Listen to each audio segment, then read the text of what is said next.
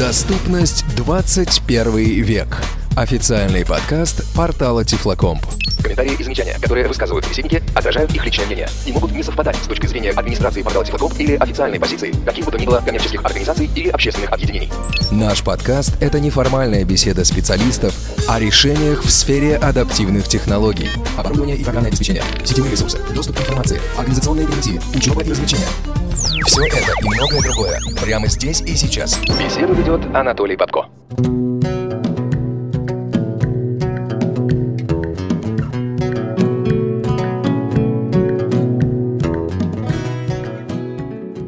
Слушайте, ну я понял мысль. Давайте про трубу мне расскажите, пожалуйста. Это такая же тема примерно. Если вот я не готов все-таки так это экстремалить. Вот Вовчик, он же... Он... Труба у меня есть только водопроводная. Тут, а... Поэтому я умолкаю. Не, ну трубу, да. Вот трубу я еще готов как-то вынести. Мне кажется, что там как бы не, раз... не разобьешься, если чего. Аэродинамическая труба штука очень интересная. Представляет она собой, грубо говоря, стакан, у которого стенки ну, вертикальные, к верху они, как правило, расширяются. А внизу на дне этого стакана находится большая сетка, э, ну, диаметр стакана, ну, где-то от, наверное, двух метров. Ну и больше. У нас, по-моему, самый большой это то ли 5,4 метра, то ли 5,7 метров, что-то такое. На дне находится сетка, под которой огромный пропеллер – Пропеллер э, дует, просто крутится и выдает огромный воздушный поток, направленный просто вертикально вверх. Э, соответственно, за счет э, вот этих стенок воздушный поток, он просто поднимается вверх. А за счет расширения сверху человек не может вылететь, потому что за счет этого расширения наверху поток ослабляется.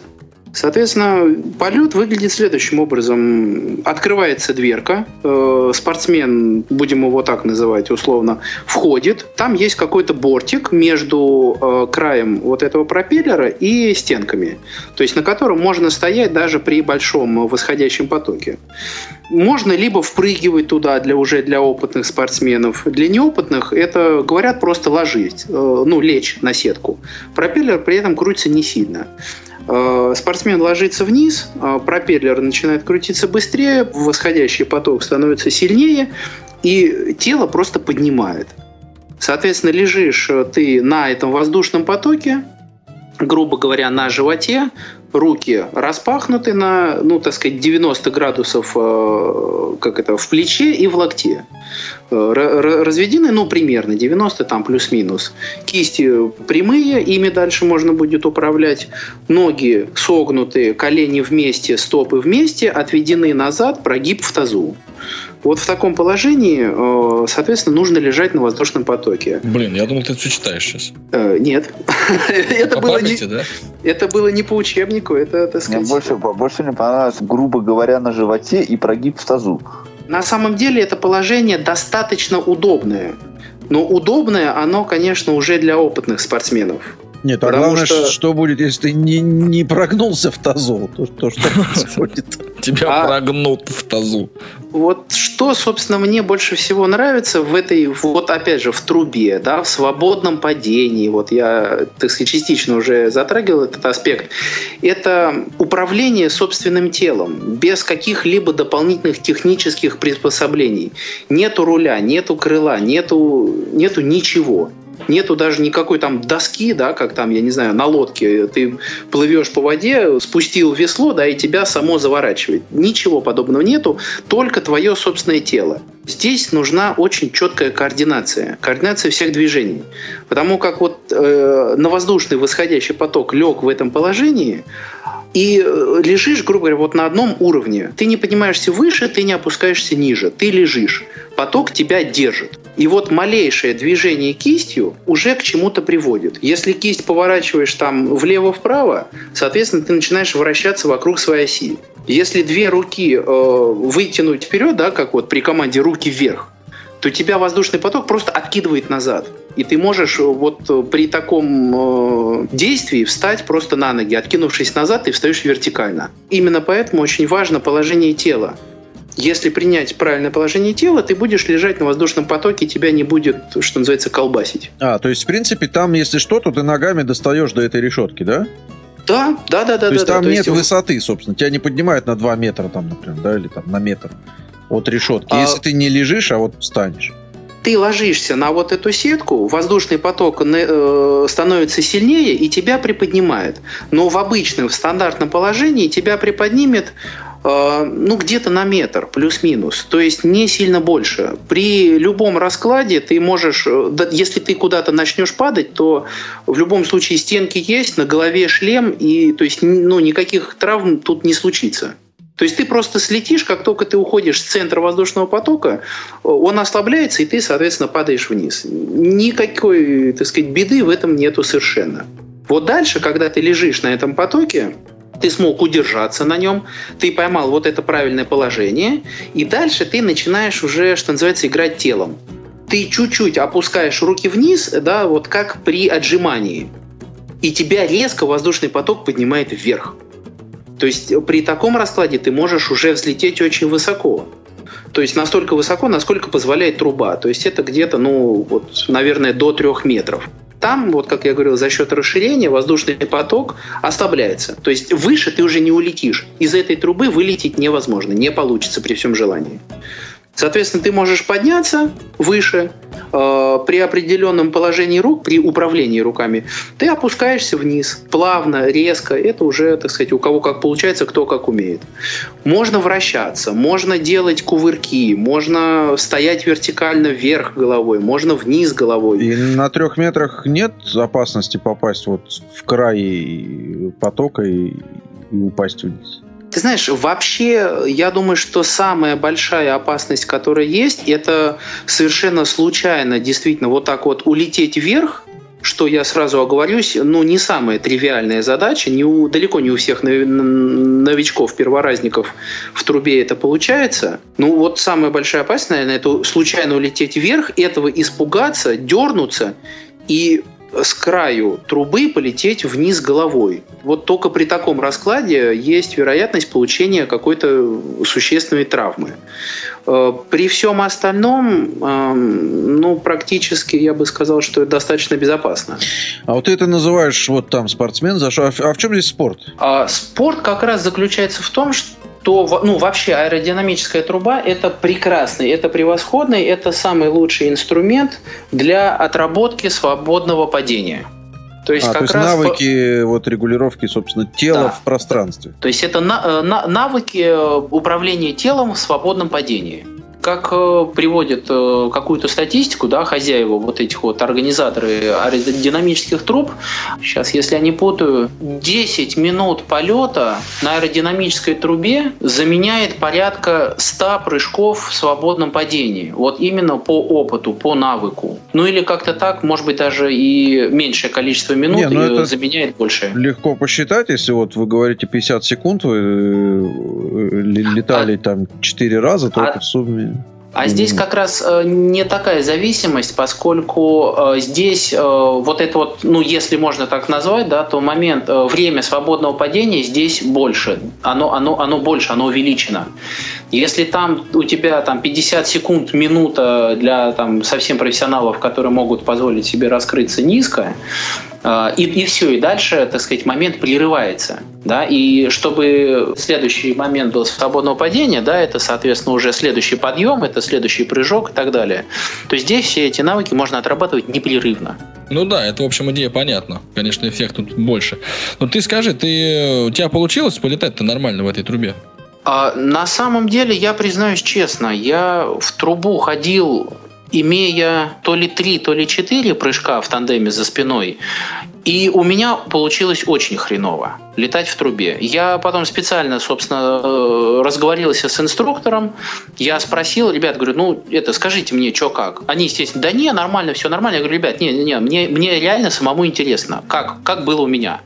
Ну и когда я, собственно, им объяснил, что мне нужен честный ответ, они сказали, ну, если честно, то, вообще говоря, довольно хреново у меня были удачные моменты и были неудачные моменты. В общем, в целом не очень. Но были какие-то да, моменты движения, которые я отработал достаточно неплохо, и мне таки удалось как раз подняться. Но опять же, к вопросу о безопасности, да, я поясню, что если речь идет о полетах в аэродинамической трубе э, новичков, Да, то есть, если это не спортсмен, который э, повышает свои скиллы профессиональные, что называется, то вот в той трубе, где я летал, например, с тобой вот то ли либо один, либо два инструктора находятся в трубе ты ложишься на эту сетку, тебя воздушный поток поднимает, и инструктор тебя держит за руки, там, ну, если их два, то за ноги. То есть даже если ты что-то сделаешь не так, они тебя удержат на высоте своих вытянутых рук. Поэтому при таком раскладе, э, так сказать, вероятность получения травм ну, сводится просто к минимуму. А скажи, пожалуйста, ты вот лежал в этой трубе, ты чувствуешь положение тела? Да. Полностью чувствуешь. То есть насколько ты наклонен, в какую сторону, все это контролируется, да? То есть не зрением, а, а именно ощущением. Э, чувствуется это довольно неплохо, действительно, потому что, ну, если говорить о впрыгивании в поток, да, то есть если пропеллер уже раскручен, то ты просто на нем не удержишься. А если говорить о взлете э, в, в потоке, да, когда ты лежишь э, на сетке и воздушный поток становит, ну, набирает, э, так сказать, э, силу, тебя просто сдувает, э, тебя начинает уносить в сторону или назад, или отклонять вперед вниз головой, или наоборот вверх головой. И вот это все как раз очень хорошо ощущается, потому что ты понимаешь, куда тебя клинит и что, соответственно, тебе мешает. Тут как раз начинает самое интересное, это вот э, правильно телом отработать. То есть, например, у тебя правая рука, она относительно левой слишком высоко. И вот эти вот, что называется, воздушные завихрения, воздушные потоки, они проходят уже где-то как-то между. И ты понимаешь, ага, нужно как-то вот руки скоординировать, чтобы они были примерно на одном уровне. Тогда у тебя уже, так сказать, положение более четкое. Дайте мне обе ухота, а то он там заскучал совсем. Он ушел. А в трубу? Тебя в трубу не тянет, скажи мне? В трубу меня не тянет. У меня был случай один раз, пару лет назад, я познакомился с девушкой, и мы назначили встречу, там, как все обычно, и пошли гулять на ВДНХ. И она меня очень долго уговаривала покататься на аттракционе на каком-нибудь. Я ей честно скажу, я не люблю аттракцион. Вот парашют, я его понимаю, это честный, нормальный, пацанский. Сказать, пацанский, да, такой вот ход парашют, там, есть без риска для жизни Павел Александрович не, не готов да. так сказать, Нет, там, мне кажется, не, Вовчик, не в этом дело. Мне кажется, что на аттракционе риск для жизни гораздо больше, чем в парашюте. Вот, вот. Тут, тут я соглашусь. В итоге мы с ней покатались на аттракционе, в общем, больше мы с ней не встречались. Понимаешь, ну я знаю, понимаешь, вот в парадинамической трубе, ну ты знаешь, что с тобой ничего не случится вообще просто вот не может с тобой ничего там случиться. А тебе обязательно надо, чтобы с тобой что-нибудь случилось. Иметь такую возможность. Да. Потом вот эти все железки вокруг, они меня напрягают, если честно. Ну, я бы сказал, что мне они, например, совершенно не мешали. Э, полет в аэродинамической трубе, там действительно, ну, может быть, я не знаю, может быть, это после прыжков с парашютом, но у меня не вызвало никакого адреналина. И это может быть интересно, да, это может быть э, увлекательное там и может быть отчасти захватывающее в смысле управления собственным телом в смысле координации тела. Но вот какого-то адреналина там ну, это не рискованно, нету. Ну, в общем, да. Не это необычно, но риска действительно, наверное, нету. Павел Александрович, ну тогда расскажи про, про горные лыжи. А вот можно, прежде чем мы перейдем э, к горным лыжам, я все-таки задам вопрос по аэродинамической трубе. А инструктора, которые там с вами были, они были в курсе ограничений по зрению? Или... Вот, кстати, да. Да, я заранее их честно предупредил. Я сказал, что, ребят, у меня плохое зрение. Вот, просто имейте это в виду они сначала не очень поняли, собственно, зачем я это говорю и, так сказать, какие это ограничения может э, накладывать. Я, собственно, на данном этапе я им это пояснил. До самих полетов они проводят небольшой инструктаж, то есть они, собственно, показывают положение тела, которое должно быть в трубе, и плюс ко всему они э, показывают э, команды. То есть, когда ты находишься в трубе, вот инструктор стоит перед тобой в зоне, так сказать, твоей видимости, предполагается. И если ты что-то делаешь не так, он тебе жестами, поскольку там, так сказать, ничего не слышно, там жуткий рев и гул от мотора, а, он тебе жестами дает понять, э, какую часть тела тебе нужно скоординировать. Вот я, собственно, скажу, что, ребят, вот этих жестов я, э, скорее всего, и не увижу. Поэтому Просто вот как раз... меня по спине. Вот-вот-вот. Вот и был э, момент как раз, они, может быть, увлеклись, может быть, не ожидали, так сказать, от меня э, такого, как это, настолько бедственного положения, что в какой-то момент они мне машут-машут, они мне пытаются показать, что, мол, друг, это давай, делай. То есть там так получилось, что один меня держит, чтобы я совсем не свалился с воздушного потока, а второй мне усиленно жестикулирует, чтобы я, мол, так сказать, поправил то, что нужно. А мне было, так сказать, и, и интересно, увлекательно, сложно. Я в тот момент не очень понимал, что и как я должен поправить, что мне было совершенно не до инструктора. И вот в какой-то момент, это был, так сказать, самый, наверное, такой вот кульминационный момент, он просто взял меня дернул. Причем, так сказать, довольно резко и довольно я грубо. спросить, за, за то, что надо поправить было? А, ну, как-то так. Как-то так.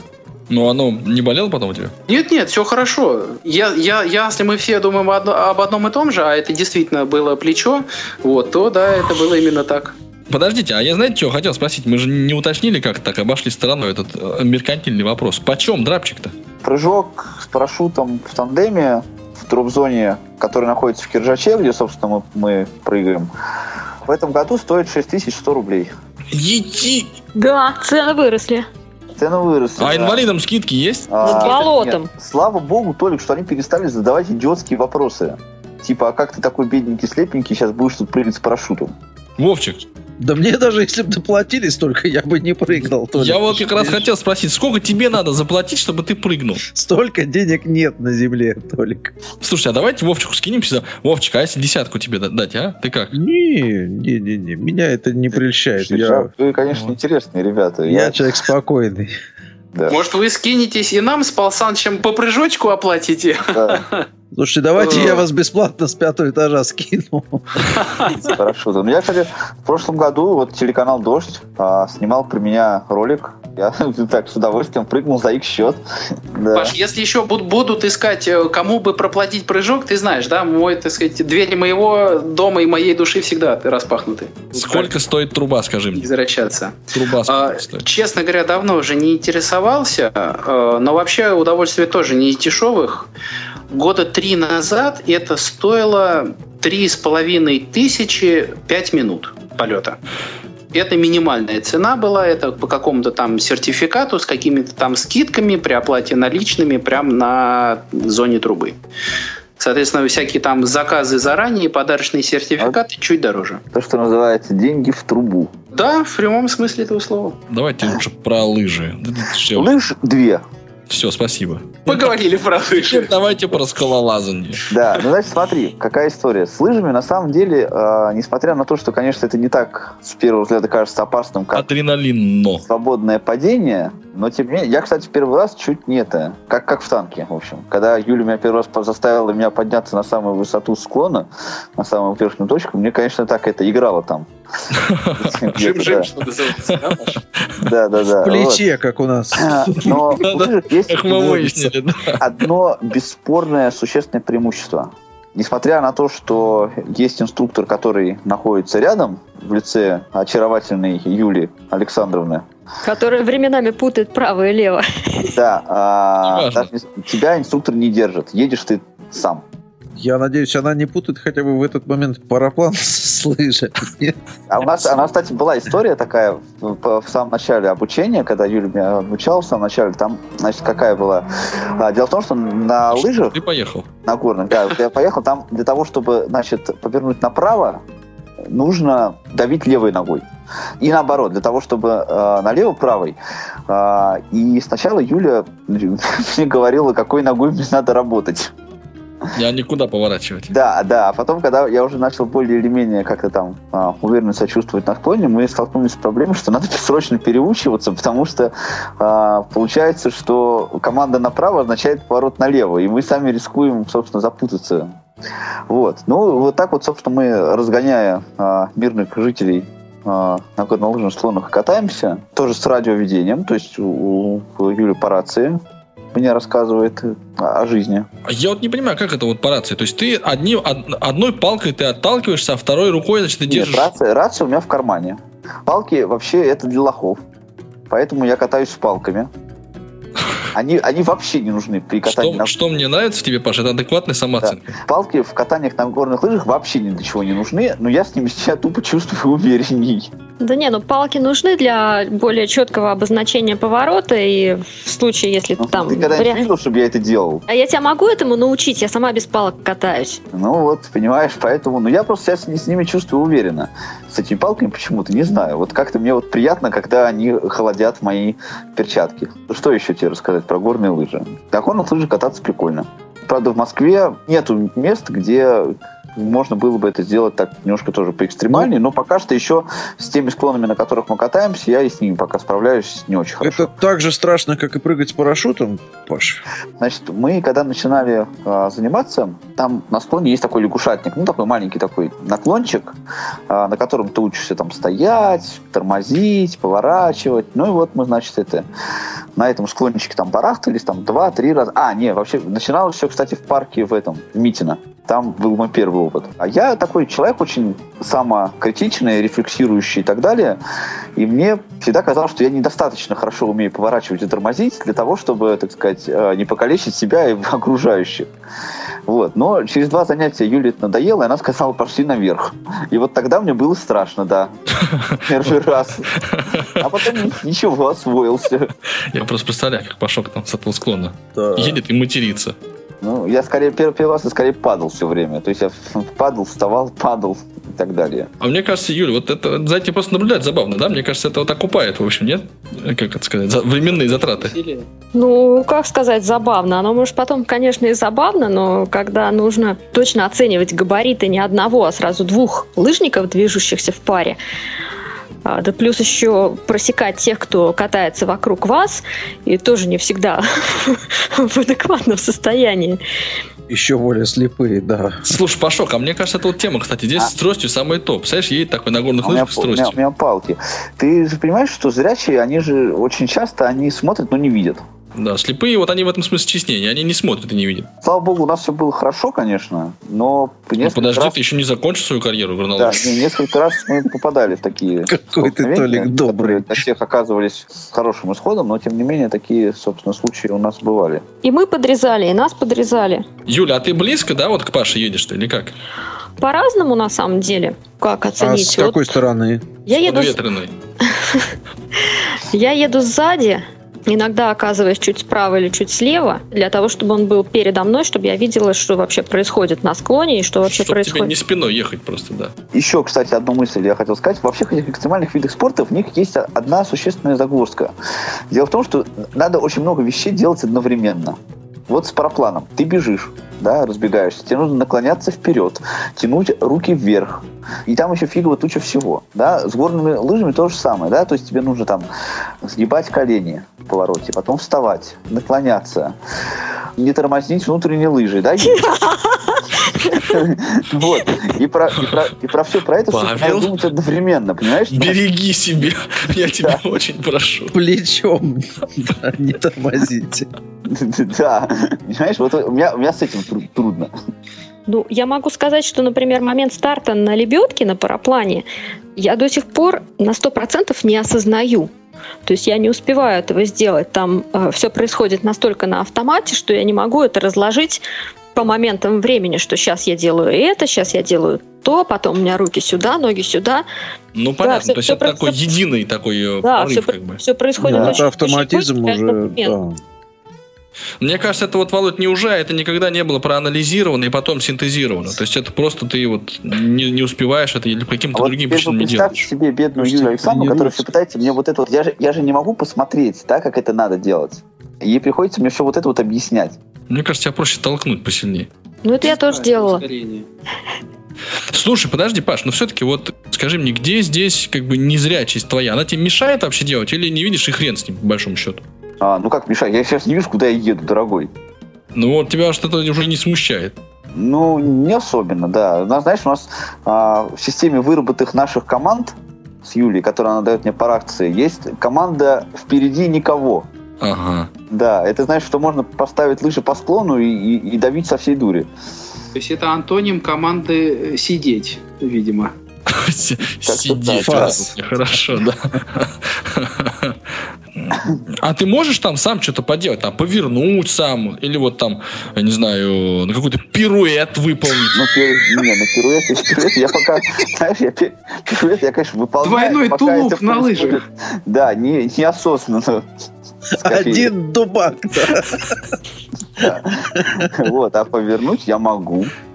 Ну, то есть, или ты едешь тупо просто прямо и все. Не-не-не, почему? Я еду не прямо. Почему ты? Я еду криво. Не, ну, ре- ребята, я не знаю, на- насколько вы знакомы с горными лыжами, но там динамика движения по синусоиде, да, то есть вы поворачиваете вправо-влево, вправо-влево, Во-первых, вправо-влево. В принципе, даже если ты хочешь поехать прямо, никто не едет на горных лыжах точно прямо по склону, вот э, тупо вниз, да.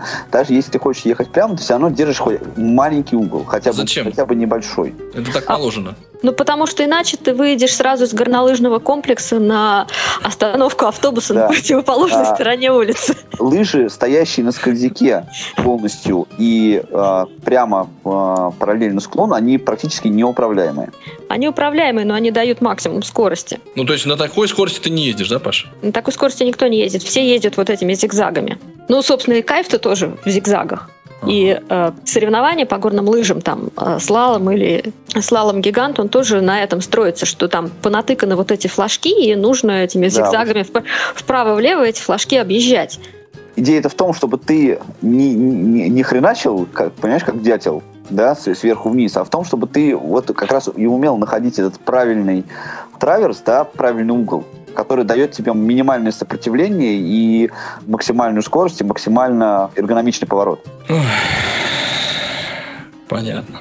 Все сами понятно. По-моему, он утомился. Нет, я хочу еще услышать про скалолазание. Я вот что не понимаю, все-таки, вот как сослепу можно разметить себе маршрут? Ты же не видишь, за что ты хватаешься. Я пробовал скалолазить в Штатах, и у меня такие какие-то удручающие воспом- воспоминания от этого остались. Да, как тебе сказать? э, Нет, очень интересно. Все дело в том, что, да, то есть, может быть, зацеп, ты не знаешь, где он находится, но у тебя есть возможность его найти, Отыскать? Нащупать, да. Да. Ну, это интересно. да. Ну и как, вот ты ползешь и руками все время перед собой щупаешь, куда бы, за что бы зацепиться. Все время не получается, постольку поскольку, так сказать, у тебя должно быть три точки опоры. Это при самом хорошем раскладе, это просто вертикальная стена. Точнее, при самом хорошем раскладе есть и положительные, там с небольшим уклоном вперед, но это там буквально там, то есть 1-2 градуса он не очень заметен. Вот. А вообще говоря, если это вер- вер- вертикальная стена, то вот эти вот зацепы, выступы, э, максимум, что на них можно поставить, это ну полностью большой палец ноги. То есть это вот твоя точка опоры. Соответственно, две точки опоры – это две ноги, э, третья точка опоры – это рука. Я И думал, вот- зубами. Зубами не очень удобно и, так сказать, достаточно опасно. Есть вероятность челюсть на зацепе оставить. Вот. И вот в момент, когда у тебя, собственно, три точки опоры есть, да, ты можешь искать э, вполне себе спокойненько четвертую. Ну, опять же, спокойненько, да. Все это делать нужно э, максимально быстро, постольку поскольку очень сильно тратятся силы. Вот в тот момент, когда ты стоишь. Э, Соответственно, пожалуйста, ты вытягиваешь руку влево, вправо, вверх, вниз, выше, ниже.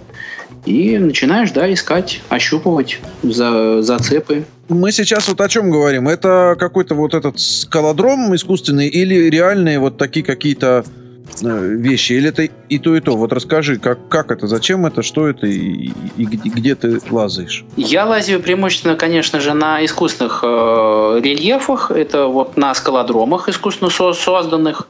Э, вот то, что называется на естественных рельефах в горах, да, это есть даже ну, немножечко отдельное направление. Именно скалолазание на естественном рельефе.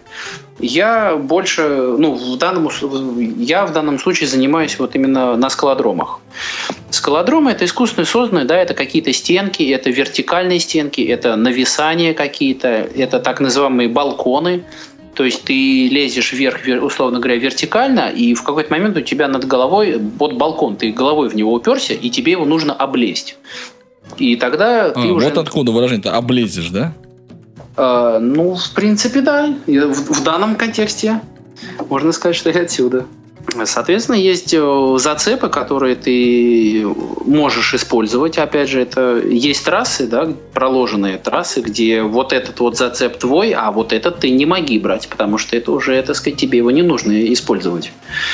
Поэтому, так сказать, если вот так вот человек, э, не сведущий в скалолазании, да, вот так вот краем уха послушает э, э, диалог, так сказать, тренера и скалолаза, да, и вообще говоря, довольно забавно получается. Тип, можно услышать фразы типа «Так, это не твоя нога, брось ее, это не твоя нога, твоя нога левее, левее твоя нога».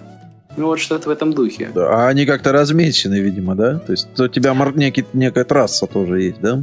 Маршрут? А, е- есть, да. А, соответственно, ну, бывает, что ты идешь по трассам. Как правило, они это либо зацепы э, разных цветов, а, либо э, зацепы просто, ну, под зацепами, да, наклеены определенные цветовые полоски, которые означают, то есть вот твоя трасса, условно говоря, там зеленая, да, и вот все зеленые зацепы ты можешь использовать, а вот красный уже не можешь.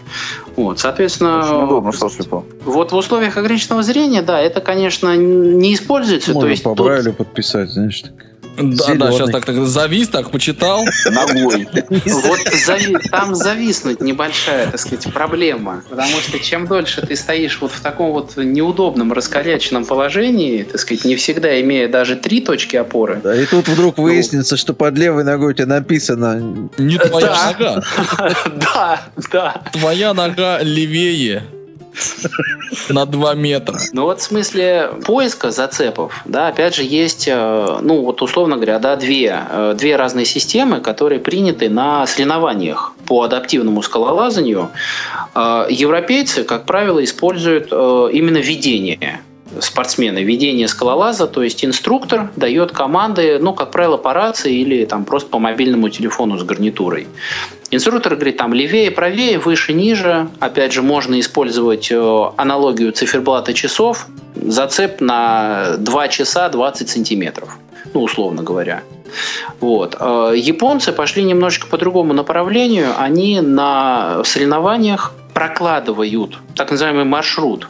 То есть между зацепами делают поролоновые дорожки. И как только спортсмен э, ну, берется уже за зацепы, да, он чувствует эту дорожку, он понимает, куда она ведет. Он просто ведет руку вдоль этой дорожки. Схватиться за нее можно, но смысла не имеет, на ней ты не удержишься. Она тело ни, никоим образом не удержит, да, и, так сказать, дополнительной точкой опоры не послужит. Но она руку, там, ногу проведет вот конкретно к зацепу. Что, в общем, не лишено смысла, можно довольно быстро отработать перехват.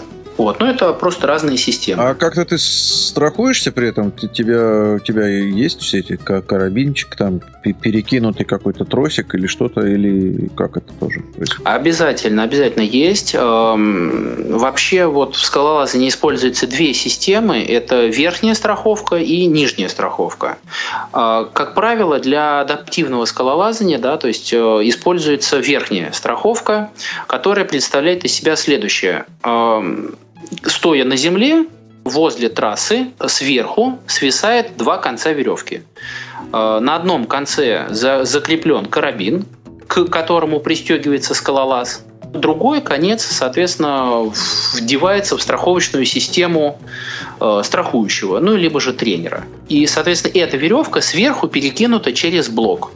То есть она, естественно, тянешь за один конец, второй поднимается. Таким образом, получается, что спортсмен э, стоит на земле, у, э, страховочный конец э, этой же веревки закреплен у тренера на страховочной системе. Веревка натянута, спортсмен поднимается выше, естественно, веревка ослабевает. Вот это ослабление веревки нужно выбирать. И таким образом спор- э, инструктор выбирает провис веревки до натяжения чем выше поднимается спортсмен, тем больше, естественно, веревки скапливается внизу возле страхующего, возле тренера. Нужно это для того, что если спортсмен срывается, то он просто на этой веревке, на этом карабине, пристегнутом к своей страховочной системе, просто повисает. И совершенно ничего страшного в этом нету. Ну, признайся, Главное... Паш, ты висел уже. А мне кажется, это не то, что весело, а это регулярно происходит. Да, да конечно, это, это, это абсолютно рядовая ситуация, это совершенно нормально. И что, тебя этом... опускают постепенно обратно на землю? Или, или ты пытаешься зацепиться А это уже очень сильно зависит, собственно, от ситуации, где когда происходит. Если на соревнованиях э, происходит срыв, да, то, конечно, все. То есть это уже, э, так сказать, попытка, и тебя сразу опускают. Если на тренировке... Тебя сразу опускают, и потом опускают еще раз. Да, Уже вот я, тут, э, я специально да, использовал именно этот термин, да, потому что в данном случае как раз, если на соревнованиях происходит срыв, то тебя опускают во всех смыслах этого слова. И главное Ну, самое, чтобы спортсмен был не тяжелее, чем тренер, а то как что иголочкой Ты знаешь, Я тоже боялся это сказать, но Э, Поначалу я тоже так думал, на самом деле не совсем так. Не совсем так. За счет... Ну, эм, идеально это когда они ра- равновесны. А вот тут вы, кстати, напрасно смеетесь. Э, На самом деле это действительно так. Я поначалу предполагал, что если спортсмен легче, то его, так сказать, проще страховать. Вот. А когда мне довелось э, страховать э, там девятилетнюю девочку, то, во-первых, я чуть ее не поднял, просто вот, так сказать, пытаясь выбрать веревку, я чуть ее, что называется, за шкирку наверх не тащил. Вот. А в момент, так сказать, уже спуска на землю, да, за, за, за счет ее ма- малого веса она просто, так сказать, не ехала вниз. То есть я уже, так сказать, всю страховочную систему ослабил, а она не спускается. И я не понимаю, а что происходит? А, а поскольку мне еще плохо видно, да, то есть на, на- наверху там я не вижу, держится она, не держится, да, я предполагал, может, она держится там за зацепы. Вира, Ви- Вира. Вот, вот именно так, да, то есть там, ну, не дошло, конечно, до того, что опустите меня, пожалуйста.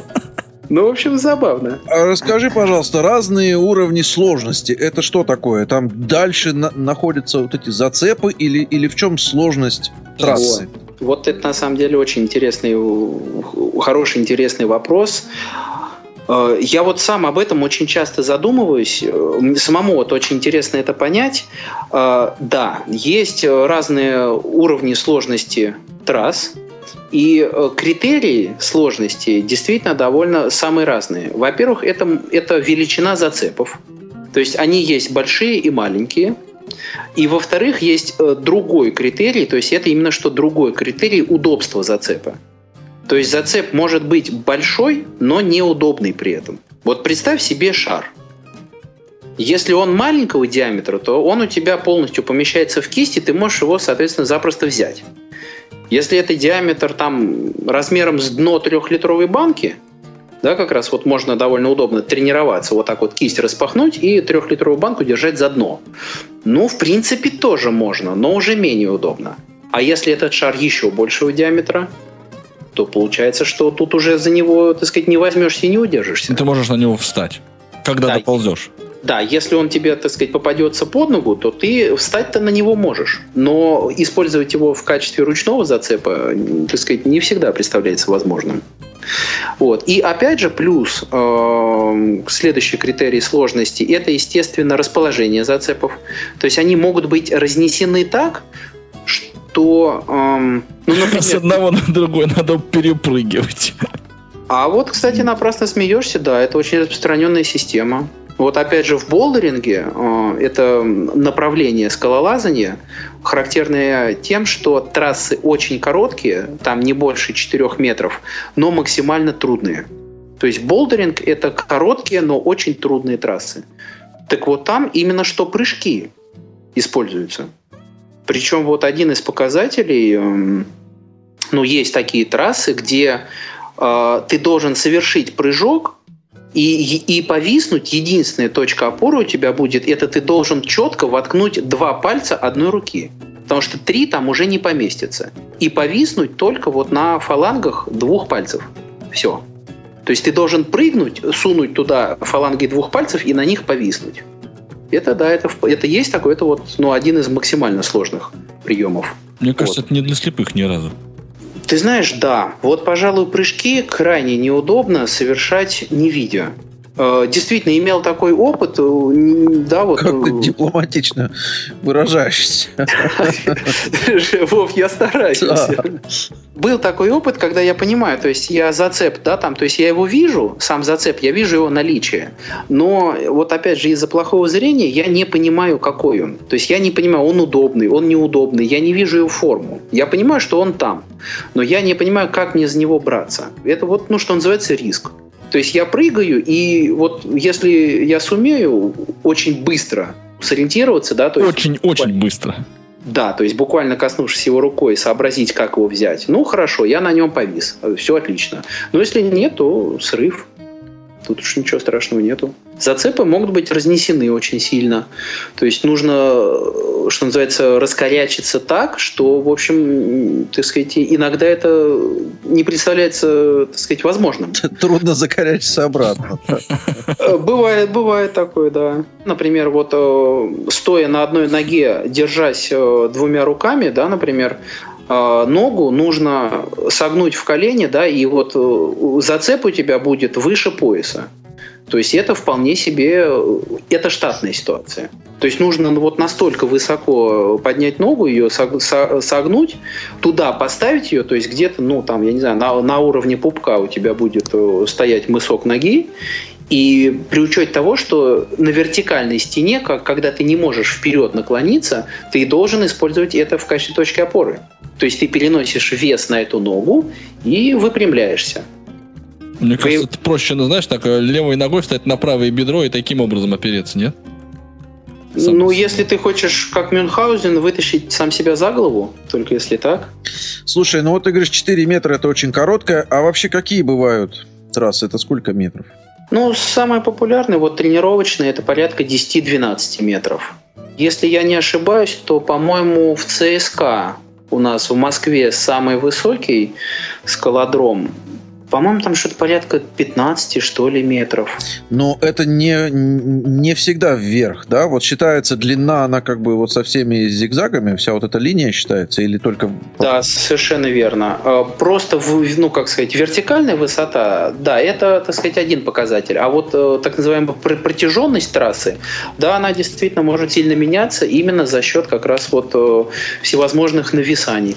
Паш, ну ты мне скажи, вот все-таки это самое, как, как ты есть слабовидящий? Ты в какой-то специальной группе занимаешься, там же, где вот другие ребята слабовидящие, или ты в обычную ходишь секцию, где... А, Ну, так получилось, что мы занимаемся с тренером. Он эм, вот в этот момент времени, да, когда мы ходим, он занимается вот именно с ребятами с э, ограничениями по зрению. Есть незрячие ребята, вот, есть э, у кого там зрение похуже, получше. Вот, так получается, что, что мы просто занимаемся вот, в, в- таких условиях. У нас, так сказать, свой сложившийся между собойчик.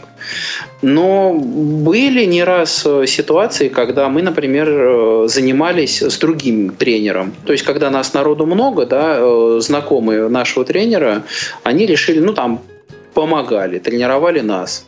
Э, Никаких особых вот таких, чтобы прямо ограничений си- сильных, значимых, радикальных особо нету. Я, опять же, могу сказать, у меня был такой случай, мы пришли на скалодром, нас было довольно много, и так получилось, что там другие ребята лазили, а я все пропускал, пропускал и ждал. Вот. И подходит парнишка, просто совершенно незнакомый, просто вот он пришел на скалодром сам по себе. Он подходит, говорит, ко мне, ко мне и говорит, «Э, вы свободны, вы не- как бы не лазите, хотите в паре полазить? Ну вот. И да, мы с ним в итоге стали лазить вместе на пару. Э, Наши ребята уже с нашим тренером, они ушли на другие трассы, там в грот пошли. Вот. А я остался с ним, с этим товарищем Михаилом. Вот. И мы прекрасно ла- лазили, страхуя друг друга. То есть он поднимается, я его страхую, э, я поднимаюсь, он меня страхует. Я ему сразу, да, когда вот я первый раз э, стартовал трассу, да, я ему сказал, что, знаешь, я вот, э, я плохо вижу, поэтому, говорю, ты сильно не удивляйся, если я там буду как-то, тебе покажется, что я странно там руками или что-то там перебираю, да, там ноги как-то ставлю, не. Ножками сучу в Ну да, да, есть такое. Вот. Э, К чему он отнесся совершенно вот как это фи- фи- философски, что называется. Он говорит, да, пожалуйста, как тебе удобно. Это, это, это, пожалуйста, нет никаких проблем. Э, страхующий просто тебя страхует. А ты дальше лезешь как может. Если тебе кто-то подсказывает, хорошо. Если тебе никто не подсказывает, и ты лезешь сам, ищешь за, зацепы, э, тоже, так сказать, проблем нету. Нет, ну, по-моему, уже как раз и для слабовидящих, и, по-моему, для незрячих э, есть же спорт, да, соревнования специальные и все такое прочее. Ну, чемпионаты Паша, какие-то. раз назвал, да, это словосочетание адаптивное скалолазание. Это вот об этом, да, речь? То есть там чемпионаты какие-то, по-моему, проводятся и все такое прочее. По- По-моему, там что такое я слышал. Э, Есть, есть, но, к сожалению, у нас в России это довольно слабо развито. И вот в смысле адаптивного скалолазания э, практически ничего нету. То есть это есть вот какие-то, как вот наш тренер Терминосян Армен Владимирович, он тренирует, ну, практически как это, он член Совета Федерации скалолазания России. Вот. И он, соответственно, ну, ответственный вот за адаптивное скалолазание и ответственный за развитие скалолазания среди молодежи. Вот, поэтому он и занимается, но это такое, то есть это, так сказать, его энтузиазм, это его собственное желание. На это не выделяется никаких средств, э, нету никаких, никакой специализации. К сожалению, нету ничего. То есть, если вот он захочет сам, он тренирует, да, то есть, ну, не захочет, не тренирует. Нам интересно, мы лазим, да, вот в меру, так сказать, просто своей собственной личной заинтересованности. К сожалению, какой-то централизованной организации, э, в смысле адаптивного скалолазания в России нету. Юлия Александровна, А- звучит знакомо, да, очень? В смысле? Ну, я просто, я понимаю так, что с, вот с лыжами, да, с горными, с теми же незрячих, такая же ситуация примерно. То есть никого особо это не... Ну, Ну, как бы как, нет организации никакой. Ну, как бы да, покажите результаты, мы, может быть, да- дадим вам деньги. А как этих результатов достичь, если нужно еще как-то, извините, работать и на что-то тренироваться, непонятно. Ну да. Не, на самом деле скалолазание, да, вот в смысле, в смысле какого-то там а- ад- адаптивного спорта, в смысле занятий для незрячих, э, ну вот на мой взгляд, это потрясающее решение. Это интересно, во-первых, это увлекательно, это очень, это просто прекрасно развивает именно тело. То есть в скалолазании участвуют все группы мышц, вообще все. Ну, вот, так сказать, практически, да, все, которые есть в организме. Это Даже один из- мышцы языка. Даже мышцы языка обязательно. Когда ты должен, так сказать, будучи на высоте 10 метров, э, Орать. доораться до своего, да, до своего тренера, чтобы спросить, где моя рука, э, язык в этом тоже принимает э, не последнее участие. Вот, на самом деле, действительно, участвуют все группы мышц. Это прекрасное э, развитие физической подготовки э, человека, скалолаза, спортсмена. Даже вот плавание, говорят, очень полезная вещь. В плавании меньше различных групп мышц задействовано, чем в скалолазании. И плюс ко всему к этому, это действительно очень безопасный вид спорта. Это один из самых безопасных видов спорта вот за счет всевозможных этих страховок, там верхней страховки, нижней страховки. То есть, если происходит срыв, совершенно ничего страшного нету, вероятность получения травм э, довольно минимальна. Ну, это если говорить об искусственных скалодромах. На естественном рельефе я бы не сказала, что это такой уж безопасный вид спорта. Э, Безусловно, безусловно. Я сейчас говорю именно скорее вот как раз я специально оговорился про, про адаптивное скалолазание, да, то есть для, для- про скалолазание для, может быть, даже где-то там незрячих ребят, да, для ребят с э, проблемами опорного аппарата, там с проблемами слуха, может быть, даже где-то. На естественных рельефах, да, там есть другие э, опасности, и, конечно, их больше. Но опять же, опять же, надо понимать, что страховка есть. И даже на сложных участках, на, на сильно отрицательных трассах, на больших нависаниях, на каких-то больших полках, которые нужно, э, нужно облизать, э, где верхняя страховка, э, где использование верхней страховки очень затруднительно, идет комбинирование страховок. То есть можно комбинировать и верхнюю, и нижнюю страховку, использовать вместе, как раз вот для, там, в частности, незрячих скалолазов. Зрячие ребята вполне могут использовать только нижнюю страховку. Она представляет из себя следующее. Спортсмен, когда поднимается вверх, он эту веревку, ну, грубо говоря, вытягивает снизу и сам цепляет за карабин. То есть он должен удержаться на зацепах и одной свободной рукой еще так называемый вот вщелкнуть свою веревку в заранее приготовленные, расположенные на своих местах э, вот эти вот э, карабины. То есть эти карабины выполняют роль блока. Если он срывается, то он повисает э, здесь он, да, то есть веревка перекинута через этот карабин, а внизу, безусловно, его точно так же страхуют но он должен сам вщелкивать веревку по мере поднятия наверх. Соответственно, на сильно наклонных трассах, э, ну вот, как правило, используется нижняя страховка. А вот я говорю, что для ребят с ограниченным зрением э, можно комбинировать. И опять же, это ну, довольно безопасно. Слушайте, я вспотел только слушая про все это, честно говоря. Дауленков, ты понимаешь, что мы с тобой два лоха? Я тебя просто, извини, сорвалось. Я просто... Да, Толик, что-то в этом есть, но меня даже эта мысль как-то не выталкивает. Не, бу- не будоражит. Меня нет? из самолета, нашей, да. Так сказать, в нашей жизни есть еще всякие мелочи же, понимаешь? Там, например, байдарочные походы, вот мы с Пашком ходим, на коньках вот меня Юль сам научила кататься, на велосипеде я иногда катаюсь. Есть Сам, вот... Самый экстремальный вид спорта это поездка на работу. Ты сноуборд попробовал, между да, прочим. Да, я попробовал, но пока меня не очень... Ну, я еще не очень его освоил, но еще у меня такое вот со сноубордом немножко удручающее чувство на меня наводит то, что обе ноги пристегнуты. Слушайте, давайте вот уже итожить итоги и поймем вот еще раз так чесом. То есть какие вот из перечисленных видов э, экстремализма легко доступны незрячим? То есть как это все реализуется? Вот если легко просто никакие. в двух словах. Вот честно, легко никакие. И дешево никакие, потому что я так понимаю, что аренду скалодрома вы платите, да, Паш? А, ну, на самом деле, вот что касаемо конкретно нас, э, нет, мы занимаемся бесплатно, но это, опять же, вот за счет каких-то личных связей нашего тренера. Поскольку он очень известная личность, его сын, э, так сказать, входит в, тройку сильнейших чемпионов э, России по, по, там, по болдерингу и скалолазанию. Вот. Он зрячий, соответственно. Да, да, он, он, он зрячий. Нет, ну если не про деньги, то вот как, как это ре- ре- реализовать? Легко или нелегко? То есть я пошел Самосто... и начал... Я, я боюсь, Володь, что самостоятельно это реализовать практически невозможно.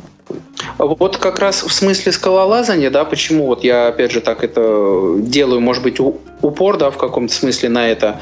Скалолазание – это занятие парой, потому что один лезет, второй страхует.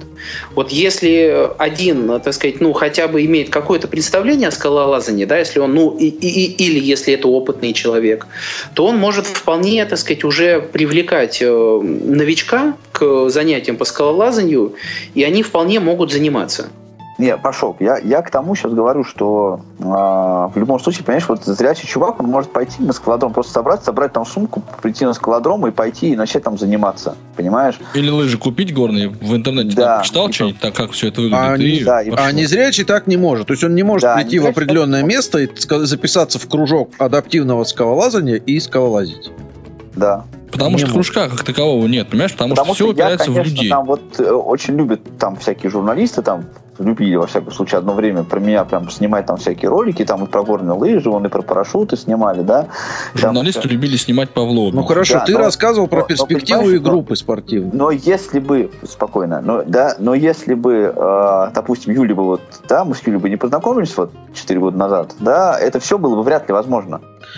А спортивные ну, группы в перспективе, безусловно. Паш, это что за спортивные группы? Это э, это а, разовые были есть, мероприятия? Я, вот я, собрали я в перспективе уже не, не работаю почти 4 года. Я не знаю, как там сейчас все это организовано. Когда, э, собственно, мы там работали вот с Юлией, да, там э, были несколько проектов, направленные на адаптацию спорта для людей с инвалидностью. В основном это были проекты, которые как раз именно и для детей которые именно объединяют там, детей с инвалидностью и детей без инвалидности в Э, разные там группы, занятия там по различными видами спорта, мастер-классы, там всякие соревнования и так далее. Что касается вот той истории, про которую я рассказывал, да, про Сашу и Дашу, которые тогда, это просто, это просто были ребята, энтузиасты, просто экстремалы, которые где-то увидели информацию про перспективу, что есть такая организация, да, и они просто пришли и говорят, а мы вот хотим делать такое вот дело. То есть Им эти, просто дополнительного экстрима захотелось. Да. эти проекты не вылились в регулярную Нет, ни во что, доступность ни во, ни во что, ни, во что это там систематическое, это сейчас не вывелось, нет.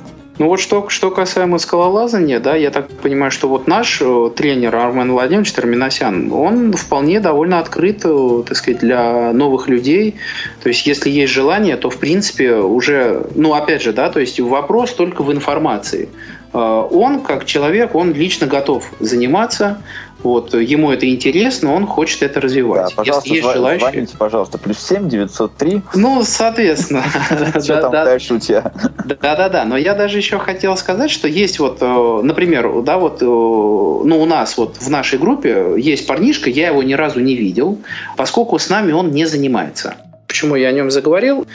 Он эм, э, раньше в свое время занимался, если не ошибаюсь, промышленным альпинизмом. И уже после потери зрения э, он сейчас продолжает э, заниматься скалолазанием, он лазит, но чисто для себя, то есть ну, в свое удовольствие.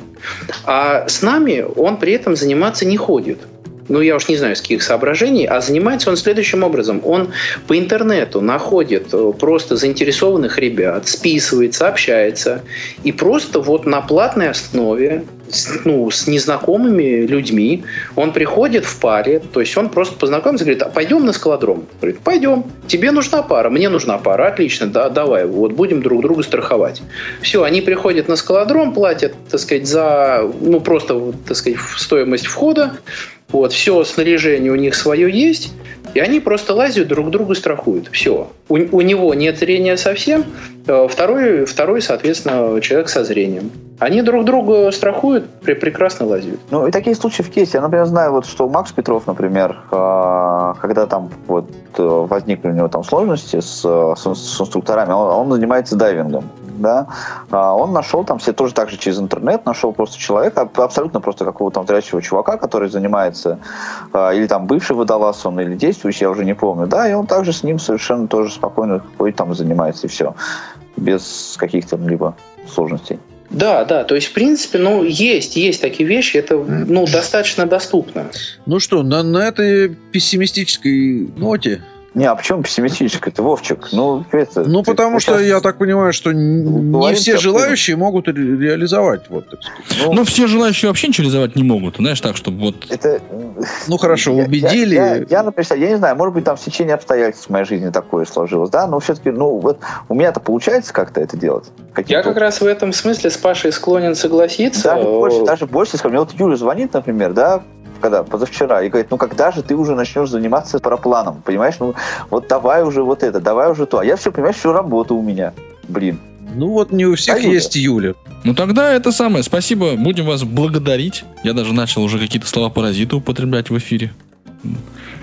Благодарю вас, уважаемые гости, за то, что вы пришли и почтили нас своим присутствием, рассказав об очень интересных, даже, можно сказать, экстремальных видах спорта и отдыха. Напомню, вкратце для тех, кто все прослушал. Мы беседовали сегодня о парашютизме, парапланеризме, горнолыжизме и скалолазизме. Хорошо не сказал лошизме. Я уже был Ну, напрягся. ты это, вот ты еще, давай еще Пашка пригласим, мы еще расскажем, как мы на байдарках Это ходим, да, Паш? болезни головного мозга, уважаемые слушатели. Говорят, заразные. Да. Ну что, Иван Черенев, Лилия Герфанова. Это кто? Ты мне подсказываешь, Это что? кто? Да. Это кто? Анатолий Это кто? Дмитриевич. Кстати, я Иван. Чернев и Лилия Герфанова это два замечательных человека, которые, будем надеяться, отрежут всю глупость несусветную, которую мы здесь понанесли, оставив только самые Только меня. неинтересные и скучные моменты. Да, И запикают все самые интересные моменты да. нашей беседы. Да мы Вот. такие, по такие приличные запикивать-то нечего. Все, друзья мои, спасибо за разговор. Давайте мы сейчас сделаем здесь паузу и созвонимся уже оффлайново.